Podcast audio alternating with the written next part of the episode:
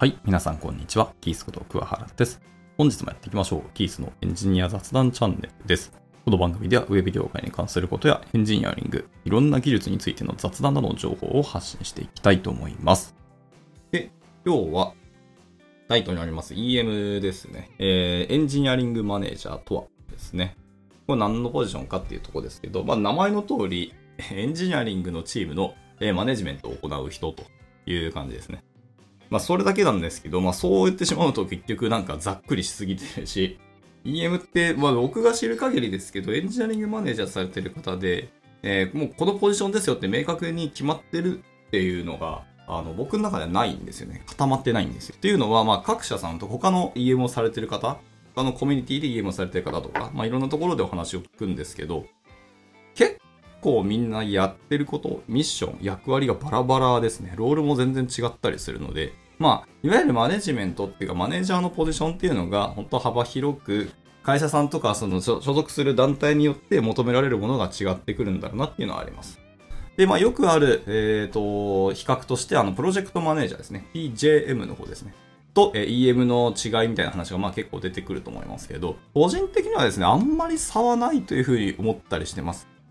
ただまあ EM は単純に頭にいいエンジニアリングっていうのがついてるので、まあエンジニアリングチームの、えっとリードをする人、マネジメントをする人といったところですかね。はい。とにかくプロジェクトとか、あるミッションを達成するために、えー物事を進めるし、えっ、と、働きかけもするんですけど、その対象がエンジニアにスコープを絞られたっていうのがエンジニアリングマネージャーだと思ってますね。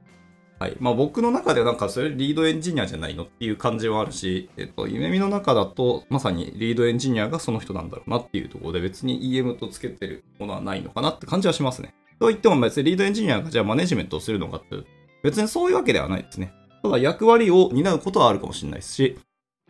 えチームによってはそのマネジメントの役割をみんなで分担して、個別でみんなで支え合ってやっていくみたいなものがあるので、エンジニアリングマネージャーを立てなくても良いチームができているっていうのはうちの会社ではあったりはするので、そこはいい話だと思ってます。別にじゃあ EM がいないこととかいることによっての良し悪しはもちろんあるだろうし、なんかそこに、えーちゃんとロールを作るっていうのも、まあやり方次第だと思うので、別にないから良い、えーいるから悪いっていうそういうわけではないと思いますけど、うちはそういうやり方をしているというところですね。で、プロジェクトマネージャーはもうプロジェクト全体のマネジメント、統括になるんですかね、をやる方なので、まあ、予算管理、スケジュールだったり、進捗管理とか、リソース管理とかってなるし、そのプロジェクトの、えー参画してるメンバーが役割とか、どういう職種の人なのかっていうのは全然関係なく全員を見て、マネジメントをする、本当に全体統括、あの、陣頭指揮を取る方っていうところですかね。まあ、その違いはありますかね。はい。で、あと、えーたまに出てくるのは、その EM とテックリードの違いみたいな話とかですね、比較が出てきますけど、まあテックリードは、これは多分ちょっと難しいんですけど、まあ、弊社の事例を出すと、えー弊社はテックリードは明確に EM とは違うなっていう話はありますし、えーテックリードはプロジェクトにこう、なんですか、バイネームでロックするみたいな感じではなかった記憶があります。まあ人によりけりだし、働き方は人それぞれなので、あれですけど、基本的にはテックリードっていうのは裏方として、下支えをするところですね。何か困ったらサポートするし、あの、ペアプロとかレビューしてくださいって言われたら、あの、第三者レビューという形で入りますし。で、プロジェクトはもし、ちょっと大変なタイミングだったりとか、リリースに向けてちょっとタフな、えー状況になってしまったら、そこにガッと入っていって、一緒に物事を進めていく、解決をしていくっていうような動き方をするのがうちのテックリードです。だ本当に支えるサポーターですね。スーパーサブみたいな感じの、えー集団がうちのテックリードのチームだったり、集団だったりするんですよね。まあそういうところでいくと、テックリードがそのプロジェクトとか現場の最前線で、えーと物事を進めるっていうわけではないですね。で、また、まあ組織によっては、その、現場の最前線で技術的な、テクニカルな面でこうリードする、引っ張っていくとかっていう存在としてテックリードになるかもしれないです。ですけど、うちはそうではないなっていう感じです。あくまでサポートとして、困った時に支えられるっていう人たちのお話なので、まあ、うちとは完全に EM とテックリードは全然違いますね。少なくともまず表に出ないし、引っ張るポジションではないです、テックリードは。いう感じはい。で、かといって、じゃあ EM にテックリードのポジションのことを求められますかっていうと、僕はそこはちょっと違う気はしますね。まあ何をマネジメントするかですけど、多分人をマネジメントするのが EM なので、テックリードは人ではなく、あくまでその現場における、まあ、開発環境だったり、使ってるライブラリツールとか、その辺のテックの話のリードだと思いますので、はい。まあ、人そのものをリードするっていう感じじゃないのかなと思いますね、テックリードは。はい。というところで、じゃあ EM のお話には結局戻るんですけど、で、EM はエンジニアリングをマネジメントするっていうんですけど、エンジニアリングの何をマネジメントするかっていうのが、そのミッション人それぞれなんですよね。はい。まあ、さっきのプロジェクトマネージャーの人たちと似てる役割として、プロジェクトの話をエンジニアチームだけにスコープ絞って同じマネジメントをするっていうのが、まあ一つ分かりやすいです形ですね。エンジニアに振ったタスク、チケット管理をするとか、進捗管理をするとか、リソースの、え調整をするとか、みたいな話が、え分かりやすくエンジニアリングマネージャーで求められることなのかなと思ったりします。まあ、あとはその技術的な負債もそうですし、使っている、え開発環境、ライブラリとか、その辺の整備したりとか、え見直しをしたりとか、常にブラッシュアップをするとか、みたいなことをする方もいます。それは結構なんかテックリードに近いところはあるかもしれないですけど、まあ、テックリードの役割を担う、え EM の方もまあいらっしゃるし、まあそういう会社さんもあるなとは思いましたが、明確にそういうのはやっぱテックリードとしてポジションを分けてる会社さんの方が僕は多い印象だったかなと思いますね。まあいろんな役割、やり方はあると思いますけどね。はい。ただまあ技術的負債の受け入れとか解消とか、あと、パッチですね。セキュリティパッチとかだった場合にそれをどうやってえ、リリースに組み込んでいくとか、え、プロジェクトの中でいつ対応する、今回はあえて目をつむるとか、みたいなやり方はいろいろあると思うんですけど、ね、などなど。まあ、その辺は最終的にプロジェクトマネージャーとか、まあ、もしくはうちらみたいなクライアントワークの会社さんであれば、えっ、ー、と、お客様との相談をすると思いますけど、まあ一旦でもそれはエンジニアチームの中で一旦どうするかっていう方針とか意思決定をすると思うんで、そこの辺の、えー、先導をするのが、まあ、エンジニアリングマネージャーとしてやることかもしれないですね。はい。あとは、会社さんとかプロジェクトの規模とかですね、もう会社の命運を握るような、次の一大プロジェクトとかになるんだったら、EM ポジションを下手したら経営層とか、ちょっと上位の方々への報告内容はあるかもしれないですね。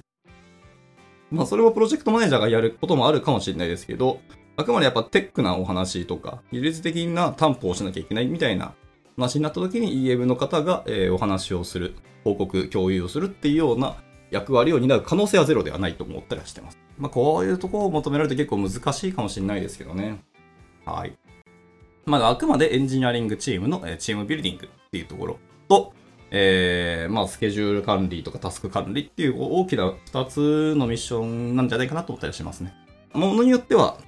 エンジニアのやっぱりリソース足りないので、採用活動をするかもしれないですね。それはその社内でもあるかもしれないし、社外の人に対して、え、外にやっぱり人が足りないので、え、採用してますっていうことをやる人かもしれないですね。まあ、採用まで求められるかは難しいですけど、昨今僕の知る限り、か結構いろんな会社さんとかコミュニティで話を聞く限り、現場のチームの中でもう採用活動をするっていうような会社さんは結構増えたなっていう印象はありますね。まあ、うちでもそういうの全然ありますけども。えー、社内のそのリソース調整とか、あまあ、それは全然やりますね。いわゆる社内転職活動みたいに近いお話ですけど、そういうのは全然ありますけど、社外に対しても採用活動をするっていうのをお話は割と聞き始めまして、そのチームの中で、えー、物事を完結するっていうような会社さんもあるんですよね。もうなんか本当にすごい小さな、えー、子会社がたくさん集まったような、もう自走できる組織になっている会社さんとかだと、そのチームの中でもう採用活動あのしっかりやっていきますっていうような閉じた話もあったりするの。これすごいですよね。そこまでまあ、採用って本来経営課題の話なので、それを現場レベルでも、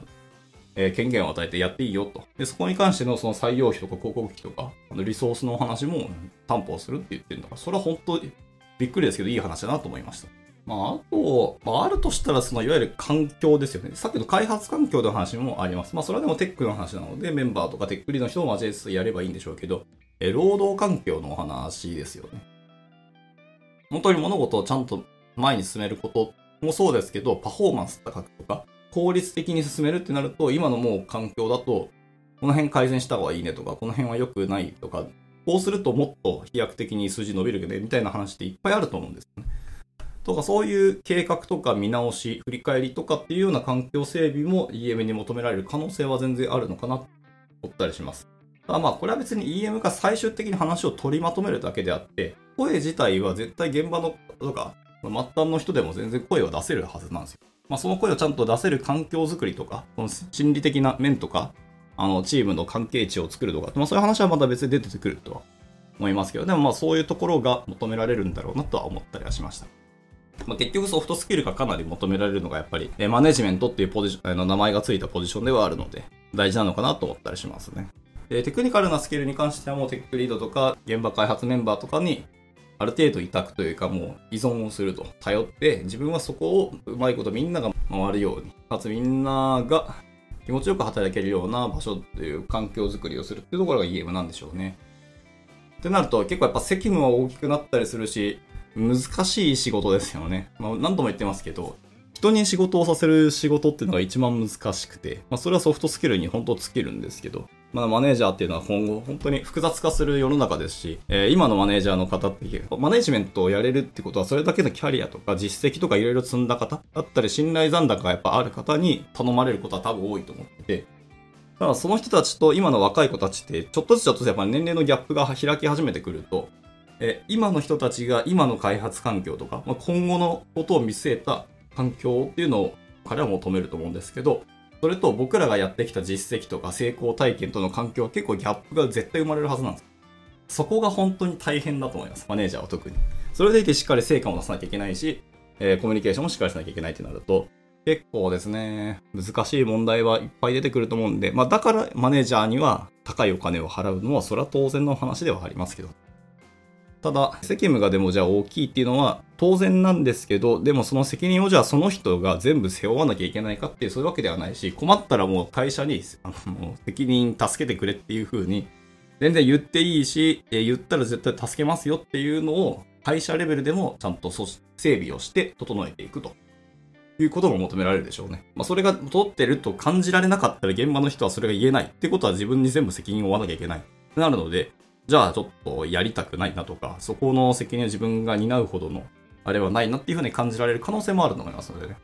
そうすると今度どんどんあのリーダーシップとかマネジメントをやってくれる人がいなくなってくると、また人依存な仕事の働き方になったりするので、それはまた別の問題が発生するんですよね。というので、チャレンジできる環境づくりですね。それは本当に福利厚生というか、こういう制度設計としてできてますよっていうよりも、心理的にやってみたいと思える場を作ることの方がよっぽど大事かもしれない。制度っていうのはそれの裏付けでしかなくて、えー、あくまでまず心理的にその環境場ですよね。を作れているか、そういう雰囲気を作れているかってところが重要ですね。そうすると次のこうエンジニアリングマネージャーになりたいとか、ああいう人のに僕もなってみたいというこうロールモデルが生まれて、そこへの若い子たちのチャレンジを促すことができることがあるので、結構 EM のポジションをちゃんと作るっていうのは割と組織設計というか、会社レベルの話だと僕は結構思ったらしてるので、こういうところまで考えて EM っていうのを立てられたらいいよなって思ったりします。まあ、昨今ね、あの、開発者とか手を動かしてくれる方は結構増えてるんですけど、EM をやってくれる人ってのは結構少ないし、EM って結局何するのってこう、今回のタイトル通りなんですけど、っていうのを明確にこう定義するって割と難しくなってきたりする。物事の複雑度がどんどん上がったり、エンジニアのキャリアの複雑度も上がってきたりするので、えー、マネージャーの人が何をマネジメントするかっていうのも組織とかそのチームにおいて定義をし直さなきゃいけない。なので、新しいチャレンジをするって意味で、えー、私はこういうマネジメントをするというポジションとして EM になりたいっていうようなことを声上げられたらすごくいいよし、そういう声が上がってくるような組織っていうのはすごくワークしてるなっていうふうには感じたりするので、はい。何するのっていうのはその組織のところとかそのチーム、現場で定義をして、行っていいよっていうような環境づくりが今後は大事かもしれないですね。上からもうこういうことをする人だっていうふうに決める。まあそれはある種、えっと、ロードマップが描けるので、あの、キャリアの、え、設計がしやすいっていうのはもちろんあるかもしれないですけど、なんかまあ軸とか線は一本あるけど、別に自分はこの方向で行きたいとか、今後はこういう EM が求められると私は思いますっていうことが言えるような環境づくりもすごく大事かなと、はい、思ったりはしてますっていうところで今日は締めていきたいかなと思います。はい。まあなんか EM ね、うちも足りないので はい。っていうかまあ要はまリーダーシップできる人が少ないので、ほんと大変ですけどね、まあ各社さんそういうところを解決できるようにみんなで考えていけたらいいなと思いますね。じゃあ終了したいと思います。お疲れ様でした。